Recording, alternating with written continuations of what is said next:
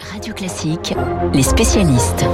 Franck, bonjour, l'historien de Radio Classique. Nous sommes ravis de vous accueillir ce matin pour une nouvelle qui n'est évidemment pas gaie, qui est celle de la disparition du prince Philippe. Attendu, 99 ans, il fut soigné à plusieurs reprises dans les hôpitaux de Londres euh, ces dernières semaines. Alors, il y a plusieurs questions qui se posent ce matin sur sa personnalité, sur la manière dont d'ailleurs, on va commencer par ça, peut-être organiser une cérémonie qui se veut privée, mais Oui. en même temps, on attend les caméras du monde entier. Là, ça va être compliqué de, de, de euh, comment peut-on dire, de, de mixer cette contradiction totale. En même temps, cette contradiction, elle est au cœur même de la vie de Philippe d'Édimbourg. C'est-à-dire que d'un côté, vous avez un, un personnage qui a donné sa vie à la couronne, qui a joué un rôle public, Mhm. et en même temps, il n'est lui-même d'abord et avant tout qu'une personne privée. Et vous me regardez comme ça et vous vous arrêtez. Vous, Non, mais c'est, vous savez, j'ai eu l'occasion de, de le voir. reprenez votre souffle. Que vous avez un peu couru. Ouais. J'ai eu l'occasion de le rencontrer, euh, c'était en 2014. Mhm. Et j'avais j'avais remarqué cette espèce de, de détachement qu'il mettait dans tout. Mhm. Il avait une capacité d'un côté à être très très présent dans les cérémonies auxquelles il assistait. Il avait un Président de WWF, par exemple. par exemple, entre autres, et euh, par le- pensons aussi au Gold Awards, Mhm. vous savez, euh, qu'il a qu'il a remis lui-même pendant tant d'années. Et donc il était d'un côté, si vous voulez, très euh, toujours aux côtés de la reine, il la soutenait, il était présent dans toutes les cérémonies, et en même temps, il n'avait de rôle réel que à titre privé dans l'intimité de la famille royale. Alors, on dit, on a beaucoup écrit qu'il avait largement euh, aidé ou en tout cas poussé la reine justement à adopter, euh, comment peut-on dire, à la fois la solennité du rôle, mais en même temps les bains de foule, en même temps un rôle social plus marqué. Oui, parce que lui, ça ne lui posait aucun problème. Vous savez, quand vous le voyiez, il y avait quelque chose d'assez étonnant, c'est qu'il avait un côté un peu détaché, comme ça, désinvolte. Il avançait au milieu de la foule avec euh, ce pas, euh, ce pas coulé un peu, euh, une sorte de, de désinvolture apparente. Et puis au fond, il y avait un fond de gravité. La reine, c'est tout l'inverse. La reine, elle est très présente. Elle a une sorte de de, de très grande, de très grande euh, comment dirais-je, une grande autorité Mhm. qui émane de sa personne et au fond, au fond du regard, une espèce de petite, euh, de sourire, de quelque chose d'humoristique quelque part. Elle est enfermée ce matin dans un chagrin, qui est évidemment un chagrin considérable, et c'est l'histoire quand même de deux familles.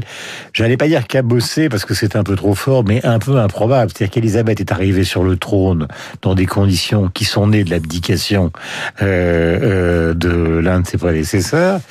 Quant à lui aussi, il sort d'une famille, la Grèce, qui, qui finalement est une famille qui a été chassée du pouvoir. Ah ben lui, quand il quand il vient au monde, euh, ça va très mal pour sa famille en Grèce. Hein, inutile de vous dire. Euh, il est un, par définition un déraciné. Il est un exilé. Il est quelqu'un dont toute l'enfance se sera faite dans une très grande difficulté, avec ce père qui, vous savez, n'est pas quelqu'un de très sérieux, assez cavaleur, avec une mère qui, de son côté, euh, alors là, on l'a vu, euh, était une malade, hein, elle était schizophrène littéralement. Il va passer une partie de son enfance en France, vous le savez, à Saint-Cloud. Ensuite, il ira dans ce collège euh, écossais.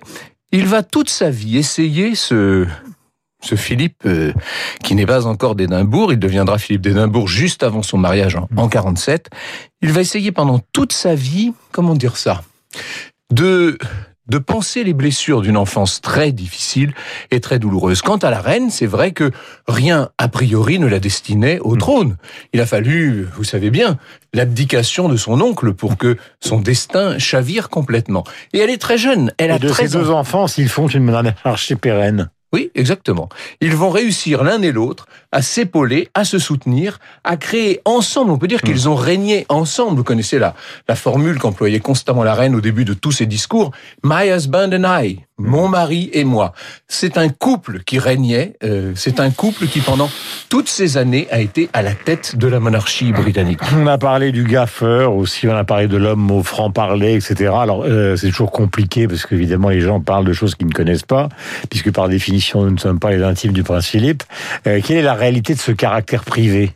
Mais encore une fois, le prince Philippe n'est que le second. Il est, il n'est prince consort. Il n'est qu'altesse royale. Vous avez vu son prédicat qui dit tout d'une certaine manière. Il est toujours deux pas derrière la reine. Mais en privé, dans la famille, il est le chef de famille. Il disait lui-même qu'il était le chef de meute. Il prenait les décisions et la reine s'y conformait littéralement. Mmh. Donc de ce point de vue, dans la sphère intime et dans la sphère privée, il a toujours été le chef de la famille, incontesté. Et regardez la réaction de, de ses petits-enfants, là, au moment de son décès. C'est véritablement le pater familias qui vient de mourir. Est-ce que vous croyez à la réconciliation par le venu du prince Harry? Oui, alors ça, je ne sais pas. On est dans les questions people. Je pense qu'il serait hallucinant que le prince Harry n'assiste pas aux obsèques d'un grand-père qui, par ailleurs, a été... C'est déjà acté. Il va revenir. Évidemment. Donc euh, la chose est la chose est entendue. Ce serait une chose aberrante qu'il ne soit pas là, bien hmm. entendu. Après, quelles seront dans l'avenir les relations de ce couple princier, mais euh, au deuxième degré, euh, avec la monarchie britannique, ça, je n'ai pas d'avis très très tranché sur la question. Et le dernier point est important parce que beaucoup de gens s'interrogent depuis des années sur la capacité du prince Charles à succéder à un règne qui est un règne absolument phénoménal après celui donc euh, de la reine Victoria. Charles, dans cette affaire, il se rapproche quand même inexorablement du trône. Est-il prêt? Oui, je pense qu'il a eu le temps de se préparer, c'est le moins qu'on puisse dire. Vous imaginez toutes ces années, ça fait maintenant des décennies qu'il s'apprête à monter sur ce trône. Il fera peut-être un peu comme, euh, vous savez, comme le prince de Galles devenu le roi Édouard VII après la mort de la reine Victoria. C'est un peu le même genre de règne probablement auquel on se, auquel on se prépare, un règne tardif, mais qui pourrait être un règne heureux. Mhm. C'était le cas d'Édouard VII. Ça a été euh, un des moments les plus remarquables de l'histoire britannique, peut-être. Alors, l'Angleterre, via le Commonwealth, a pendant un certain temps sur le monde, mais si l'on prend la, la, dénomination un peu mythologique ou les mythologies, par exemple, de Roland Barthes, c'est vrai que la monarchie britannique, c'est une des mythologies dominantes de la planète aujourd'hui. Vous avez Hollywood d'un côté et la monarchie britannique, d'autres mythologies, mais qui sont quand même largement en retrait. Euh, comment ça s'explique oui, C'est une machine à rêve extraordinaire. comment ça s'explique? Ça s'explique par la conjonction de toutes sortes de facteurs. D'abord, vous avez le fait que le Royaume-Uni n'a cessé de reculer et de régresser depuis la Seconde Guerre mondiale. C'est une espèce de peau de chagrin. Et regardez encore aujourd'hui, même si la première ministre écossaise a manifesté euh, de façon très digne d'ailleurs ses regrets pour la mort du prince Philippe, il n'empêche qu'on voit que peu à peu, ce qui était une couronne puissante, ce qui était un véritable empire mondial, est en train de devenir relativement peu de choses. Et il a fallu compenser, il a fallu faire barrage, écran, il a fallu créer une sorte de paravent monarchique pour sauver les apparences.